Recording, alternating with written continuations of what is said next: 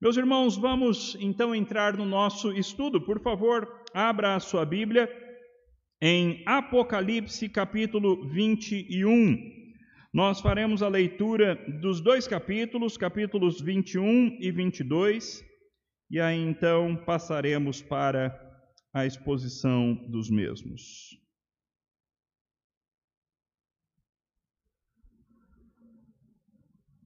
Assim nos diz a palavra do nosso Deus: Vi novo céu e nova terra, pois o primeiro céu e a primeira terra passaram, e o mar já não existe. Vi também a cidade santa, a nova Jerusalém, que descia do céu da parte de Deus, ataviada como noiva adornada para o seu esposo. Então ouvi grande voz vinda do trono dizendo: Eis o tabernáculo de Deus com os homens Deus habitará com eles, eles serão povos de Deus, e Deus mesmo estará com eles, e lhes enxugará dos olhos toda lágrima, e a morte já não existirá, já não haverá luto, nem pranto, nem dor, porque as primeiras coisas passaram. E aquele que está sentado no trono disse: Eis que faço novas todas as coisas. E acrescentou: Escreve, porque estas palavras são fiéis e verdadeiras. Disse-me ainda: Tudo está feito. Eu sou o Alfa e o Ômega, o princípio e o fim. Eu a quem tem sede darei de graça da fonte da água da vida. O vencedor herdará estas coisas, e eu lhe serei Deus, e ele me será filho. Quanto, porém, aos covardes, aos incrédulos, aos abomináveis, aos assassinos, aos impuros, aos feiticeiros, aos idólatras e a todos os mentirosos, a parte que lhes cabe será no lago que arde com fogo e enxofre, a saber, a segunda morte. Então veio um dos sete anjos que tem as sete taças cheias dos últimos sete flagelos e falou comigo, dizendo: Vem, mostrar-te-ei a noiva, a esposa do cordeiro. E me transportou em espírito até uma grande e elevada montanha, e me mostrou a santa cidade, Jerusalém, que descia da, do céu, da parte de Deus, a qual tem a glória de Deus. O seu fulgor era semelhante a uma pedra preciosíssima, como pedra de jaspe cristalina. Tinha grande e alta muralha, doze portas, e junto às portas doze anjos, e sobre elas nomes inscritos, que são os nomes das doze tribos dos filhos de Israel. Três portas se achavam a leste, três ao norte, três ao sul e três a oeste. A muralha da cidade tinha doze fundamentos, e estavam sobre estes os doze nomes dos doze apóstolos do Cordeiro. Aquele que falava comigo tinha por medida uma vara de ouro para medir a cidade, as suas portas e a sua muralha. A cidade é quadrangular, de comprimento e largura iguais, e mediu a cidade com vara até doze mil estádios. O seu comprimento, largura e altura são iguais. Mediu também a sua muralha 144 côvados, medida de homem, isto é, de anjo. A estrutura da muralha é de jaspe, também a cidade é de ouro puro, semelhante a vidro límpido. Os fundamentos da muralha da cidade estão adornados de toda espécie de pedras preciosas.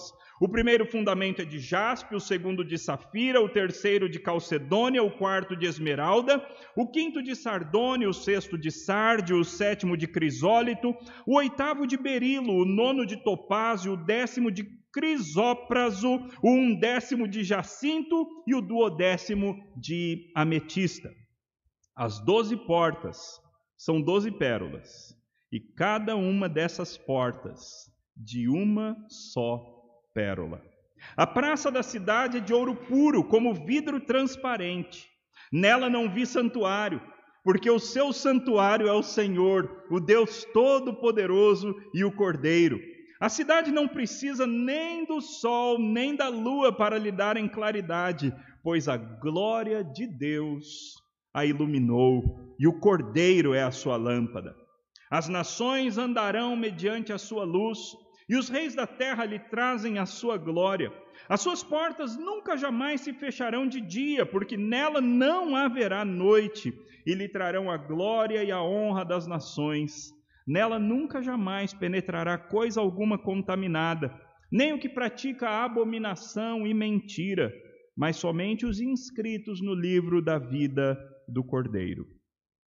Então me mostrou o rio da água da vida, brilhante como cristal, que sai do trono de Deus e do Cordeiro. No meio da sua praça, de uma e outra margem do rio, está a árvore da vida, que produz doze frutos, dando seu fruto de mês em mês, e as folhas da árvore são para a cura dos povos. Nunca mais haverá qualquer maldição, nela estará o trono de Deus e do Cordeiro. Os seus servos o servirão, contemplarão a sua face, e na sua fronte está o nome dele. Então já não haverá noite, nem precisam eles de luz de candeia, nem da luz do sol, porque o Senhor Deus brilhará sobre eles e reinarão pelos séculos dos séculos. Disse-me ainda: Estas palavras são fiéis e verdadeiras. O Senhor, o Deus dos espíritos dos profetas, enviou seu anjo para mostrar aos seus servos as coisas que em breve devem acontecer. Eis que venho sem demora. Bem-aventurado aquele que guarda as palavras da profecia deste livro. Eu, João, sou quem ouviu e viu estas coisas. E quando as ouvi vi, prostrei-me ante os pés do anjo que me mostrou essas coisas para adorá-lo. Então ele me disse: Vê, não faças isso. Eu sou o conservo teu, dos teus irmãos, os profetas e dos que guardam as palavras deste livro. Adora a Deus. Disse-me ainda: Não celes as palavras da profecia deste livro, porque o tempo está próximo. Continue o injusto fazendo injustiça. Continue o imundo ainda sendo imundo. O justo continue na prática da justiça. E o santo continue a santificar-se. E eis que venho sem demora, e comigo está o galardão que tenho para retribuir a cada um segundo as suas obras. Eu sou o Alfa e o Ômega, o primeiro e o último, o princípio e o fim. Bem-aventurados aqueles que lavam as suas vestiduras no sangue do Cordeiro, para que lhes assista o direito à árvore da vida e entrem na cidade pelas portas. Fora ficam os cães os feiticeiros, os impuros, os assassinos, os idólatras e todo aquele que ama e pratica a mentira.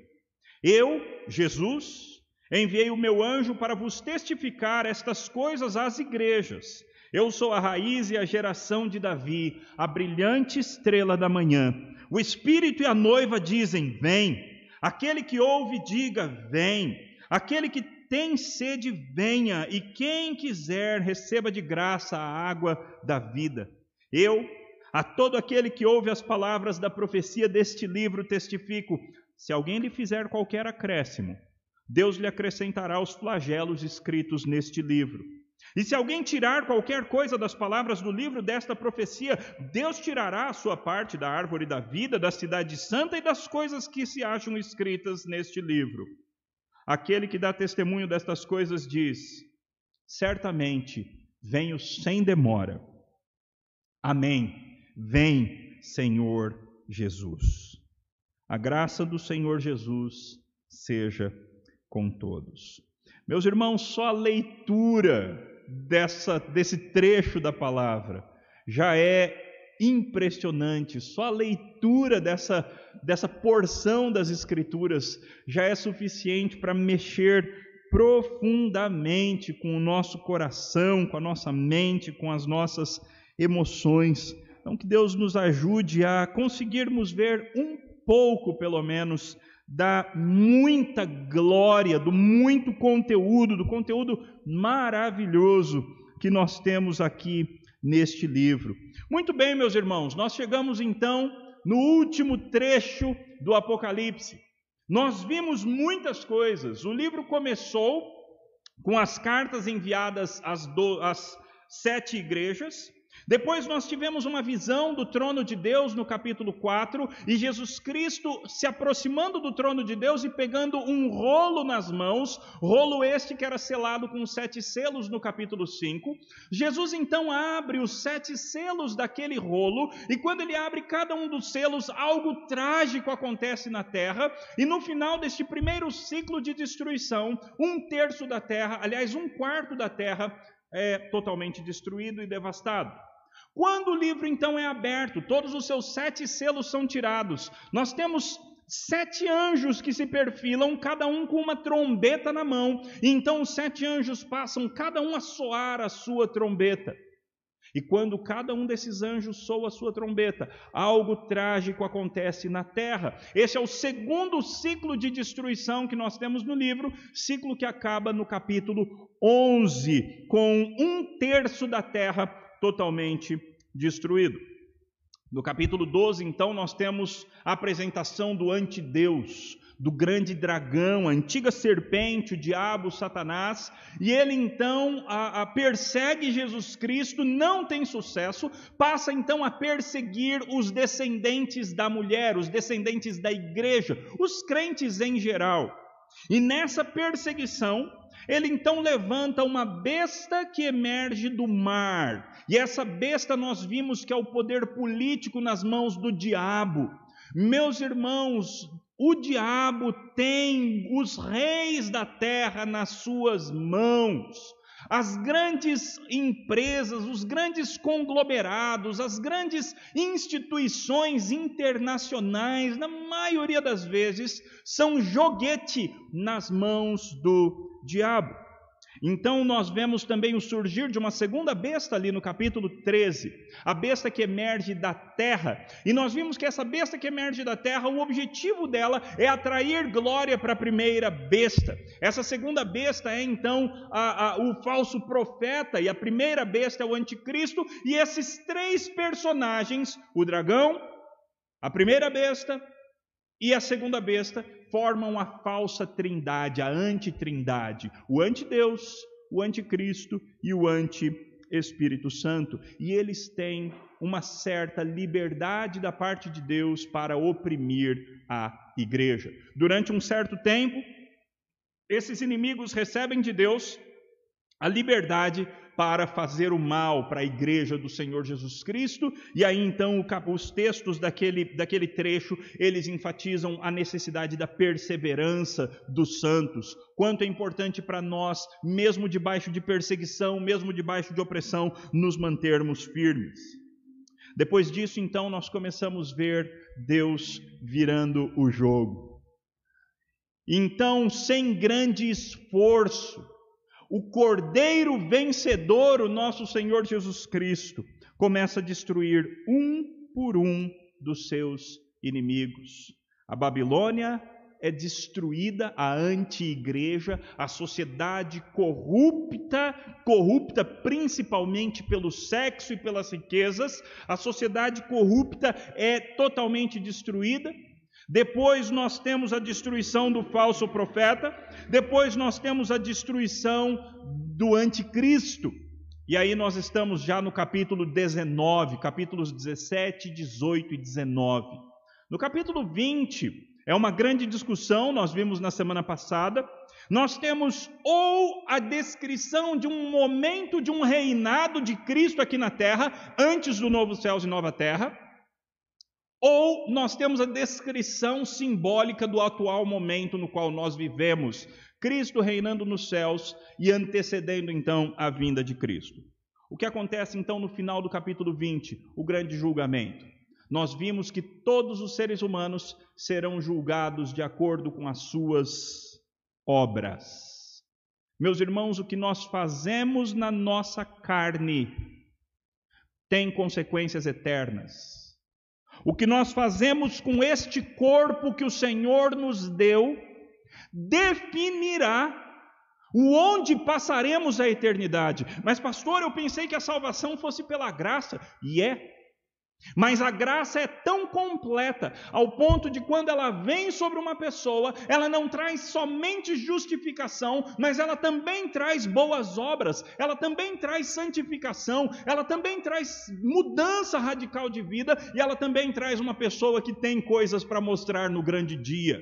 Por isso que todos serão julgados pelas suas obras. Aqueles que não amaram o Senhor Jesus Cristo, eles terão obras terríveis, apenas obras terríveis para mostrar. Os crentes, aqueles que foram salvos pela graça, aqueles que tiveram boas obras preparadas de antemão para que eles nelas andassem, eles então terão essas boas obras a apresentar e eles ouvirão: Vinde, benditos do meu Pai. O que nós temos no capítulo 21, então, é o recomeço. É como a história recomeça. Como é que Deus carrega toda essa história, tudo que aconteceu desde Gênesis 1, 1 até Apocalipse 20, tudo que aconteceu, todos os patriarcas, todos os reis, toda a história de Israel, todos os profetas, todos os sacerdotes, os templos que foram erguidos, o tabernáculo antes do templo, a encarnação de Jesus Cristo, os apóstolos do Senhor Jesus, todas aquelas igrejas do Novo Testamento e tudo que aconteceu depois disso, na história da igreja, a história que nós vivemos e fazemos parte. Tudo isso caminha para este grande momento que nós encontramos em Apocalipse 21. E este grande momento é resumido por João no versículo 1, quando ele diz: Vi novo céu e nova terra, pois o primeiro céu e a primeira terra passaram e o mar já não existe. Esse é como se fosse o título do capítulo. Esse é como se fosse o resumo tudo que virá depois disso é uma descrição que João apresenta desse novo céu e nova terra. Novo céu e nova terra que foram referidos por Isaías no capítulo 65, nos capítulos 65 e 66, e novos céus e nova terra nos quais habita a justiça, como Pedro fala em uma das suas cartas. É isso então que João vê. Não mais, meus irmãos, uma coisa separada onde nós temos a terra de um lado e o céu como sendo uma outra dimensão, a dimensão espiritual, onde não existem corpos, apenas espíritos. Não mais isso. Mas agora uma junção dessas duas realidades como uma coisa só. É isso que ele vai explicar para nós. E então ele nos diz: Vi também a Cidade Santa, a Nova Jerusalém. A visão agora de João quem vai habitar nesse novo lugar feito por Deus? Essa terra renovada e esse céu renovado, quem vai habitar nesse lugar? O povo de Deus. Nós, a igreja do Senhor Jesus Cristo, chamada aqui de a Nova Jerusalém. Meus irmãos, nós, povo de Deus da nova aliança, nós nunca podemos nos esquecer que nós somos parte do mesmo povo de Deus do Antigo Testamento. É por isso que em algum momento aqui, quando ele fala a respeito dos fundamentos da cidade, ele fala que sobre os portões estão os nomes dos doze patriarcas e nos fundamentos estão os nomes dos doze apóstolos, porque nós somos um e o mesmo povo uma e a mesma igreja, todos nós igualmente salvos pela graça mediante a fé em Jesus Cristo. No Antigo Testamento, a fé no Jesus Cristo que viria, no Messias que viria no futuro. No Novo Testamento, a fé no Messias que veio e que realizou todas, que cumpriu todas as promessas de Deus. Então João agora vê a cidade santa, a nova Jerusalém, e ela desce como uma noiva, toda preparada para o seu esposo. Nós vimos um pouco disso no domingo passado, no sermão, e nós veremos mais ainda no próximo domingo, quando nós veremos como essa metáfora da igreja como a noiva de Cristo é uma metáfora importante na Bíblia inteira. E aqui ela encontra então o seu significado máximo. Meus irmãos, não é o caso de que Deus olhou para o casamento e falou: opa, eu vou usar esse negócio aí chamado casamento para ilustrar o tipo de relacionamento que o meu filho vai ter com a humanidade. Não, é o contrário. Deus quis criar alguma coisa que simbolizasse de maneira gloriosa. Qual é o tipo de relacionamento que Deus quer ter conosco? E Deus então inventou o casamento. O nosso casamento, meus irmãos, os nossos casamentos, eles são símbolos e parábolas deste grande casamento que nós encontramos finalmente aqui em Apocalipse 21. Nova Jerusalém então desce, toda linda, toda embelezada para o seu esposo. Meus irmãos, não é, não é glorioso saber disso? Nós, com todos os nossos defeitos, nós, com todas as nossas dificuldades, nós, com todas as nossas complicações, meus irmãos, um dia nós seremos apresentados lindos, imaculados diante da glória do Pai. Meus irmãos, Deus seja louvado por essa promessa gloriosa. Então vem uma voz do trono que diz: Eis o tabernáculo de Deus com os homens. Meus irmãos, Deus sempre quis habitar no nosso meio. No Éden, ele vinha na viração do dia, até que Adão e Eva estragaram tudo. Então Deus veio e ele vinha conversar com os patriarcas. Ele vinha e ele veio ver como é que as coisas estavam na época da Torre de Babel ou na época do dilúvio. Ele veio ver como o seu povo estava lá no começo de Êxodo. Ele então tira o povo do Egito e cria um tabernáculo, cria uma barraca para ele no meio do povo. Uma barraca porque ela é passageira, ela pode ser colocada, transportada de um lugar para outro, mas Deus estava no meio do seu povo, até que então Davi transforma isso num templo. Agora a presença de Deus é mais duradoura no meio do povo, até que o povo tanto faz, tanto apronta, tanto peca, que o povo expulsa Deus da sua presença. E assim então a Shekinah, a glória de Deus, abandona o templo. E os babilônios entram em Israel e destruem e destroem completamente a antiga Jerusalém. Um novo templo é construído. Nesse novo templo, o Messias entra nesse novo templo. Por isso que a glória da segunda casa foi maior do que a da primeira. Mas a despeito disso, o Messias foi negado, foi ultrajado, foi rechaçado, foi traído, ele veio para o que era seu, mas os seus não o receberam. Deus encarnado foi crucificado numa cruz. Todas as vezes que Deus veio habitar no nosso meio, nós expulsamos Deus. E é isso ainda que nós fazemos, meus irmãos. É isso que nós fazemos quando nós pecamos contra o Senhor nosso Deus. É isso que nós fazemos quando Deus de alguma forma se deixa achar por nós, nós nos aproximamos do Senhor nosso Deus e depois, com os nossos pecados, nós conseguimos nos afastar novamente da presença de Deus. A grande bênção, meus irmãos, de Apocalipse 21 é que, como a nossa capacidade para o mal vai ser totalmente tirada de nós, então não mais será possível que nós, entre aspas, expulsemos Deus da nossa presença. Muito pelo contrário. Deus não vai mais habitar de maneira temporária, ele virá de uma vez por todas. Ele descerá o céu aqui para a terra, para ficar conosco para sempre. Essa é a bênção, meus irmãos. Essa é a grande bênção de Apocalipse 21. Todo o resto, todo o resto é bonito, mas nada chega perto dessa grande bênção. É isso que nós teremos: comunhão plena com o Senhor nosso Deus Deus habitará com eles, eles serão povos de Deus, Deus mesmo estará com eles. E ele lhes enxugará dos olhos toda lágrima. A morte já não existirá, ela morreu no capítulo 20. Já não haverá luto, nem pranto, nem dor, porque as primeiras coisas passaram.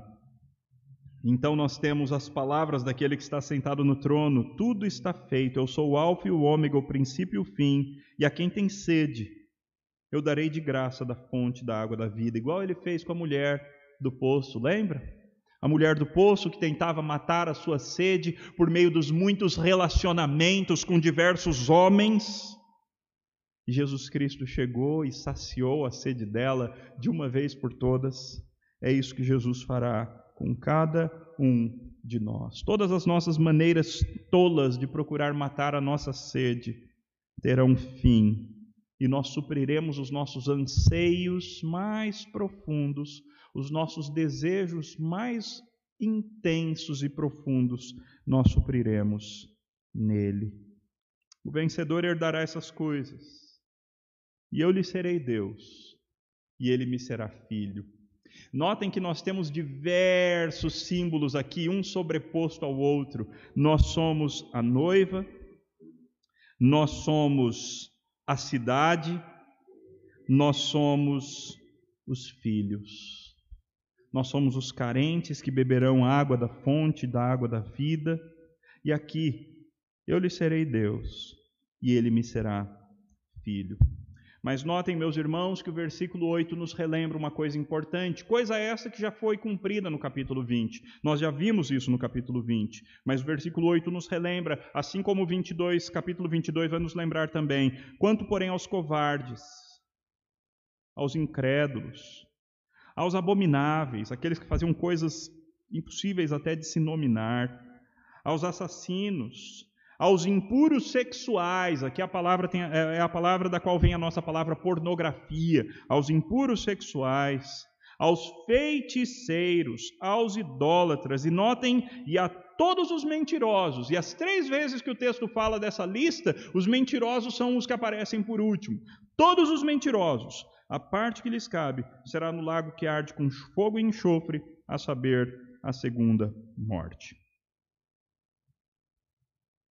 Até aqui, meus irmãos, nós tivemos uma primeira descrição da Nova Jerusalém. O versículo 1, então, é um versículo sumário.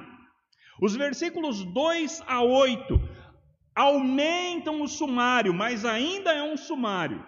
Os versículos 9 até o 22, 5 vão fazer a descrição mais detalhada da Nova Jerusalém. E é isso então que nós veremos brevemente a partir de agora. O texto então diz: Então veio um dos sete anjos que tem sete taças dos últimos sete flagelos. Vocês devem se lembrar, a última, o último ciclo de destruição foram o derramamento dessas taças da ira de Deus sobre a terra.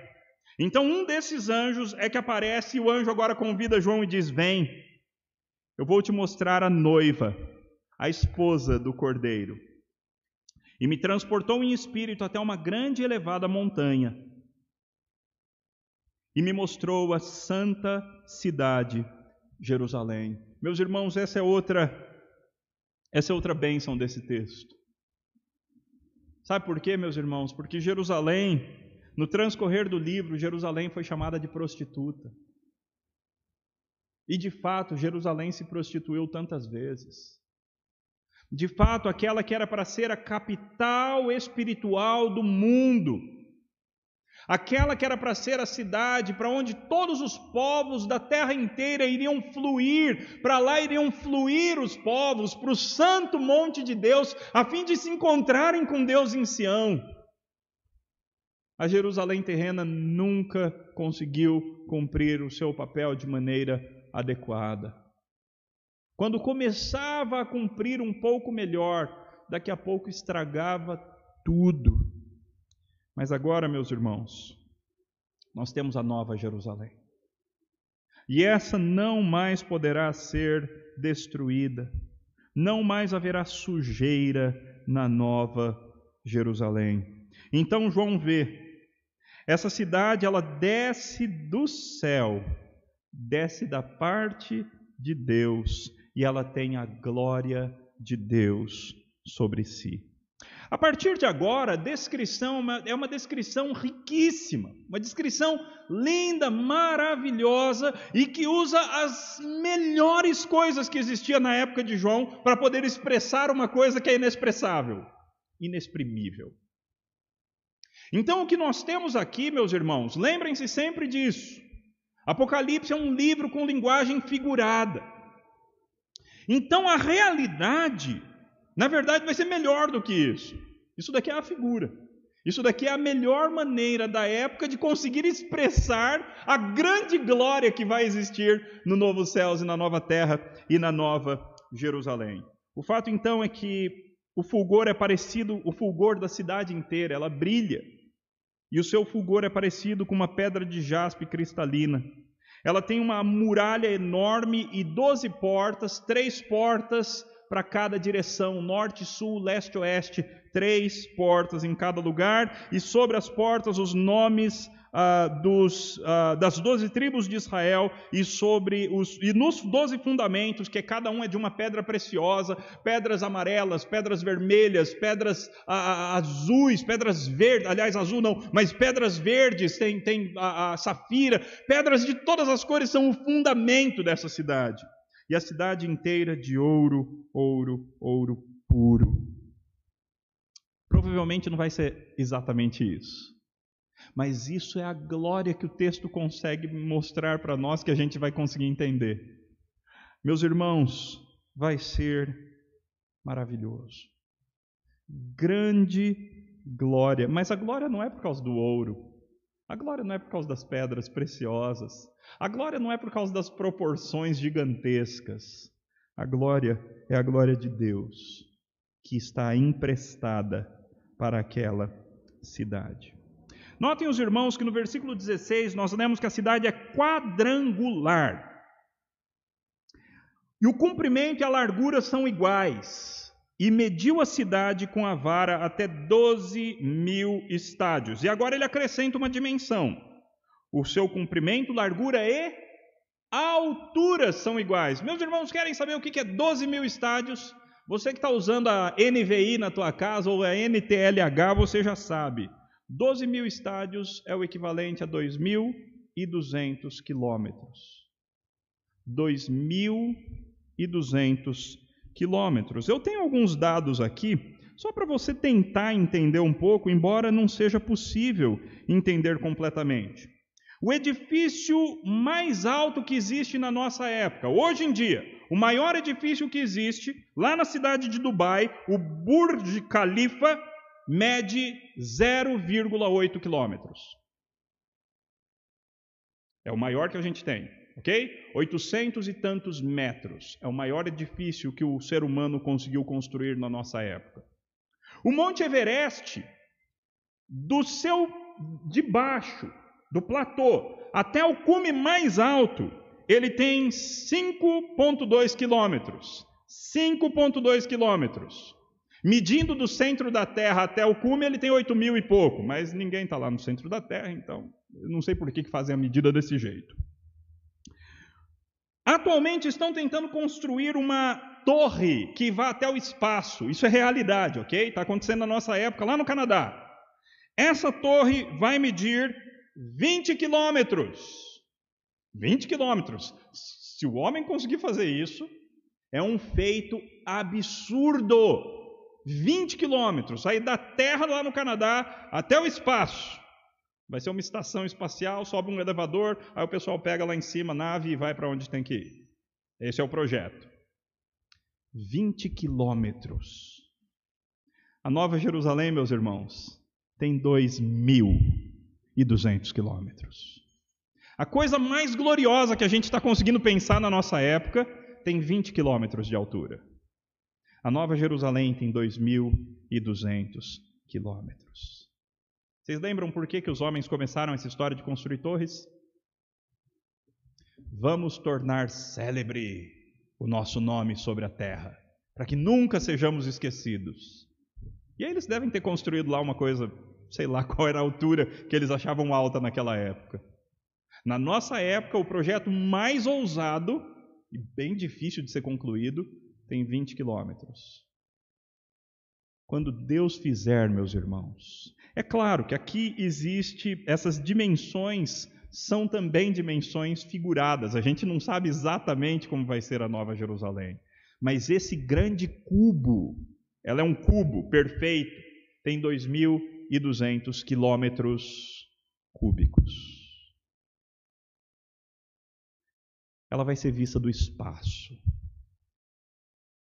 É um quadrado enorme sobre o planeta Terra. Aliás, só para vocês terem uma noção, a extensão inteira do planeta Terra, de uma ponta até a outra, é de 2.756 quilômetros, na, na parte mais longa. Do, eu falei 2.000, né? 12 mil, 12.756 quilômetros. Imagina uma coisa de 2.200 quilômetros sobre a Terra. 10% da Terra. Não é maravilhoso? Meus irmãos, o nosso Deus é grandioso. O nosso Deus é tremendo.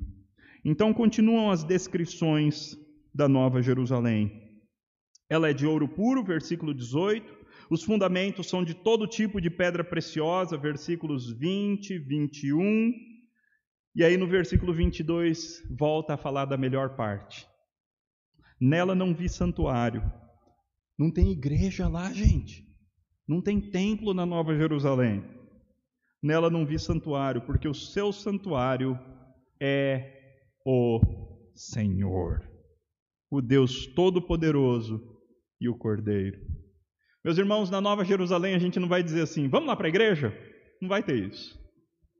Na Nova Jerusalém a gente vai falar assim, vamos lá encontrar com Deus? Vamos lá encontrar com Jesus? Vamos ter comunhão e bater um papo e ficar na presença gloriosa, augusta, santa, inefável, maravilhosa do nosso Deus e do Cordeiro. Essa é a grande bênção, como eu já disse. Não precisa nem de sol nem de lua, porque a glória de Deus, o fulgor da glória de Deus, vai iluminar toda a cidade. Versículo 24 acrescenta uma coisa muito interessante. Porque o versículo 24 fala a respeito de nações, né? As nações tinham sido destruídas no capítulo 19. Então, o que, que acontece quando a gente agora vê o versículo 24 e encontra novamente as nações, e as nações têm reis? As nações andarão mediante a sua luz, e os reis da terra lhe trazem a sua glória. As suas portas nunca jamais se fecharão de dia, porque nela não haverá noite, e lhe trarão a glória e a honra das nações. Meus irmãos, a gente, a gente não sabe exatamente o que, vai acontecer.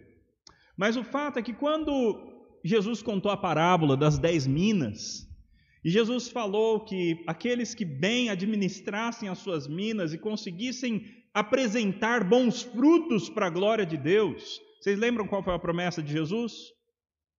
Oh, você ganhou dez minas, você administrou bem, então agora vem aqui que você vai reinar sobre dez cidades. Você administrou cinco minas bem, ok, vem para cá, você vai reinar sobre cinco cidades. A gente não sabe exatamente o que vai acontecer, meus irmãos, mas diversos estudiosos da Bíblia acreditam que o novo céu e nova terra, muito longe de ser aquele céu estranho que os filmes às vezes mostram, né? Um lugar assim, totalmente parado, onde as pessoas ficam com as suas harpas tocando e nada acontece. Meus irmãos, vai ser muito diferente disso. Nós, seres humanos, fomos criados para o trabalho. Nós fomos criados para ter criatividade, para expandir a nossa criatividade. Nós fomos criados para continuar a obra que Deus fez. Então, meus irmãos, vai haver governo, talvez. Os governantes serão aqueles que melhor serviram a Deus aqui na terra. Os mais fiéis receberão mais galardões e mais autoridade, possivelmente. Os melhores cargos. Meus irmãos, vale a pena nós sermos fiéis ao Senhor. As nações trarão a sua glória para a Nova Jerusalém. Notem que a Nova Jerusalém é reportada aqui, e repito, existe figura aqui no meio, a gente não sabe quanto da figura a, quanto é figura e quanto é literal. Pode ser 100% figura e a realidade toda ser muito melhor, mas pode existir algumas coisas aqui que são literais, ok? E nós não temos condição de saber o que é figura e o que é literal. Por isso que é difícil interpretar o Apocalipse e é impossível ter certezas absolutas com relação às nossas interpretações. Ainda que a certeza absoluta que a gente tem é: vai ser bom. Vai ser muito bom. Deus de fato estará presente conosco. Nela nunca jamais penetrará coisa alguma contaminada, nem o que pratica abominação, notem, e mentira. Vejam a ênfase nessa questão da mentira. Os mentirosos não entram na Nova Jerusalém, mas somente os inscritos no livro da vida do Cordeiro. A próxima cena, então, no, no capítulo 22, versículo 1, é o rio de água da vida.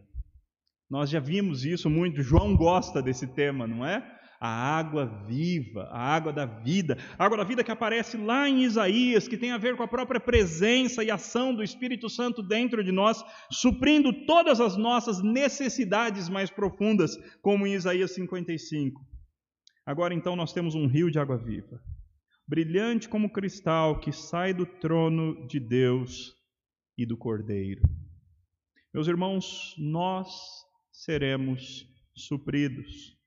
E agora aparece alguém que tinha sumido completamente da Bíblia desde Gênesis 3. Ela aparece de novo, a árvore da vida, que é para a cura dos povos. De novo, tem figura aqui. Então, cura de quê? cura de quê se não existe doença no novo céu e na nova terra? A gente não sabe exatamente, meus irmãos. Os estudiosos debatem e tentam entender algumas dessas coisas, mas de fato a gente não sabe exatamente. O fato é, nós teremos acesso à árvore da vida. Aquela árvore que estava no jardim e que Eva escolheu a árvore errada para comer, mas nós teremos novamente acesso à árvore da vida. Do lado do rio de água viva estará a árvore da vida e nós poderemos nos alimentar das folhas dessa árvore que trazem cura para todos os povos. Nunca mais haverá nenhuma, qualquer maldição. Nela estará o trono de Deus, nela na Nova Jerusalém, nela estará o trono de Deus e do Cordeiro. Os seus escravos, os seus servos o servirão. Vejam, contemplarão a sua face, e na sua fronte está o nome dele. Talvez vai ter gente que vai morar na Nova Jerusalém e vai ter gente que vai morar fora da Nova Jerusalém. E talvez isso também tenha a ver com galardão. É claro que qualquer coisa no novo céus e nova terra é bênção, meus irmãos. Mas você não quer estar mais perto. Você não quer estar mais perto do Senhor. Você não quer ter um acesso mais rápido ao amado da sua alma. Então já não haverá noite, de novo ele repete, nós já vimos isso, não precisam eles de luz de candeia, nem da luz do sol, porque o Senhor Deus brilhará sobre eles e reinarão pelos séculos dos séculos. Meus irmãos, nós fomos feitos para reinar. Nós fomos feitos para reinar sobre a terra. Nós não fomos feitos para sofrer as agruras que a maldição da queda nos trouxe. Nós fomos feitos para reinar. E é isso que vai acontecer. Debaixo de Deus Pai e do Cordeiro, nós haveremos de reinar. E assim termina o livro. Os versículos 6 até o versículo 22, 22 ou 21? 21. Os versículos 6 até o 21 são Conclusão. São coisas que o livro nos conta a respeito da experiência de João, mas a visão de João, a grande visão de João, acaba aqui nesse versículo. O que, nós temos então de aplicação final aqui no próprio texto?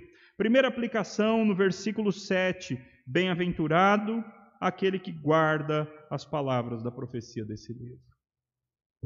Meus irmãos, nós deveríamos estudar o Apocalipse todo ano. Nós deveríamos nos relembrar dessas promessas maravilhosas de Deus constantemente.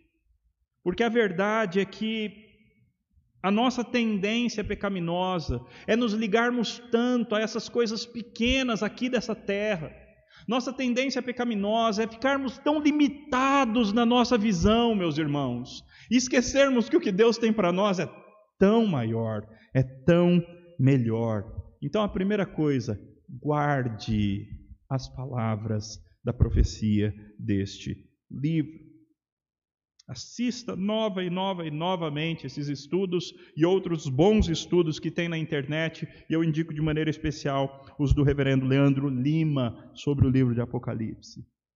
João, então, João fica tão tomado, meus irmãos, pela grandeza dessas revelações, e é interessante ver isso. E como a Bíblia é linda, não é? Que a Bíblia mostra a vida como ela é. Depois de tudo isso, gente, João adora o anjo. João se prostra diante do anjo por causa da glória e da grandeza da revelação que ele recebeu. E aí o anjo dá um pito em João, né? Que é isso, João? Levanta daí. Adora a Deus. Não vem me adorar. Eu sou só um servo teu. Eu sou um... Os anjos são espíritos ministradores para o bem daqueles que são filhos de Deus. Eu só sou um conservo teu. Levanta e adora a Deus. E aí um anjo então acrescenta: Não celes as palavras desse livro. Esse livro, o livro de Apocalipse, deixa ele aberto. Que todas as pessoas leiam, usufruam e sejam abençoadas. E aí no versículo 11 vem uma coisa interessante, né? Continue o injusto fazendo injustiça, continue o imundo ainda sendo imundo, o justo continue na prática da justiça, e o santo continue a santificar-se. Não é que o livro está recomendando que os injustos não mudem, não é isso. Mas o livro está constatando certas coisas. O injusto continuará fazendo injustiça. Aquele que não for transformado pela graça, ele vai continuar praticando o mal. O imundo vai continuar sendo imundo. Aqueles que têm uma tendência pecaminosa terrível para o mal, para coisas sujas, continuarão sendo assim. Por outro lado, o justo continue na prática da justiça, não canse, não esmoreça de fazer o bem. Crente, justo, santo, continue a santificar-se. Não abandoneis a vossa confiança, ela tem galardão, diz a palavra de Deus. E é logo isso, logo isso que vem logo em seguida, não é? Eis que venho sem demora, diz Jesus, e comigo está o galardão, o presente, que eu tenho para retribuir a cada um segundo as suas obras. Meus irmãos, vale a pena ser crente, vale a pena fazer boas obras. Vale a pena darmos a nossa vida, dedicarmos a nossa vida e fazermos sacrifícios por causa de Jesus. Meus irmãos, vale a pena deixar de assistir coisas que não prestam na televisão, ou coisas que são até interessantes, mas que te envolvem com coisas que são imorais, com coisas que são sujas. Vale a pena abrir mão disso. Vale a pena abrir mão de um destaque, de um nome aqui na terra, para sermos fiéis ao Senhor.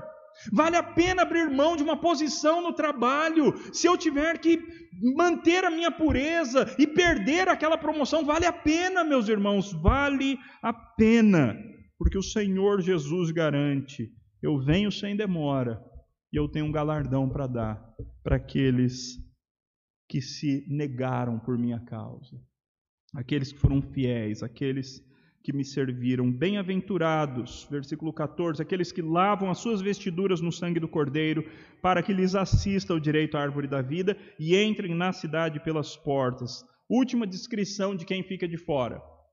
Fora ficam os cães. O cachorro era um dos piores animais. O, o judeu tinha uma repulsa pelo cachorro, mais ou menos semelhante à repulsa que a gente tem pelo urubu, só que era pior ainda do judeu pelo cachorro. Fora ficam os cães, ou seja, todas as pessoas que fazem o mal. os feiticeiros, os impuros sexuais, de novo a mesma palavra, os assassinos, os idólatras e, de novo, todo aquele que ama e pratica a mentira. Meu irmão, minha irmã, se você tem problema na, nessa área, se você tem a tendência de faltar com a verdade, tome cuidado.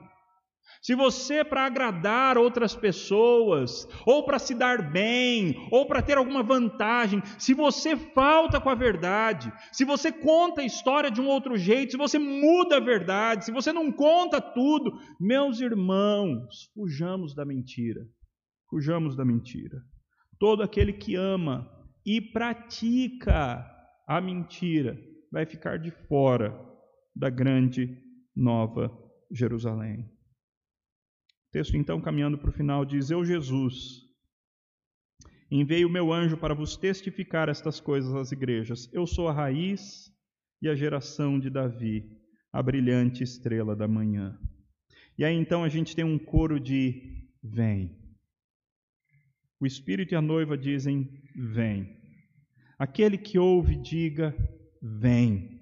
Aquele que tem sede e quem quiser beber da água da vida, venha. É interessante porque, de um lado, nós temos a igreja ansiando: Vem, Senhor Jesus.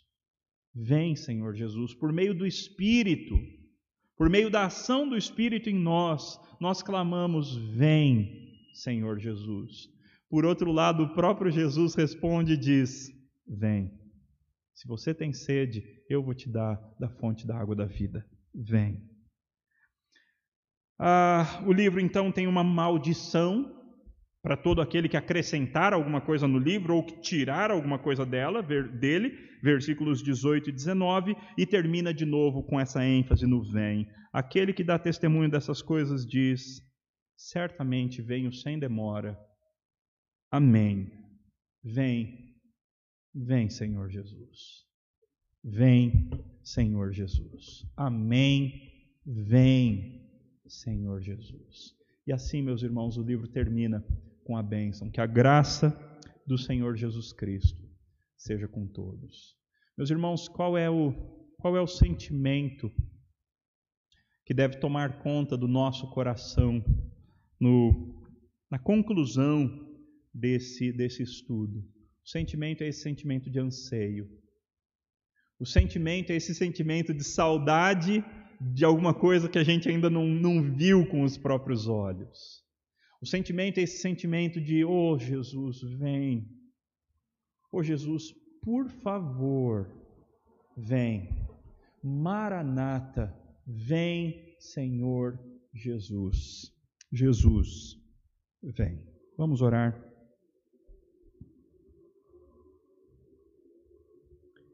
Pai, nós unimos as nossas vozes, a voz do Espírito e da noiva, que somos nós. Vem, ó Jesus, venha. Nós ansiamos pela realidade da qual nós vimos figuras deslumbrantes aqui agora. Nós ansiamos por viver essa realidade. Mas enquanto o Senhor não vem, ajuda-nos, Pai, a sermos fiéis ao Senhor no aqui e agora. Ajuda-nos a irmos ajuntando galardão para a glória de Cristo, para a glória do Pai. Ó Deus, faça-nos fiéis, faça-nos fiéis, faça-nos odiar o mal e faça-nos agradáveis ao Senhor. Em nome de Cristo Jesus. Amém.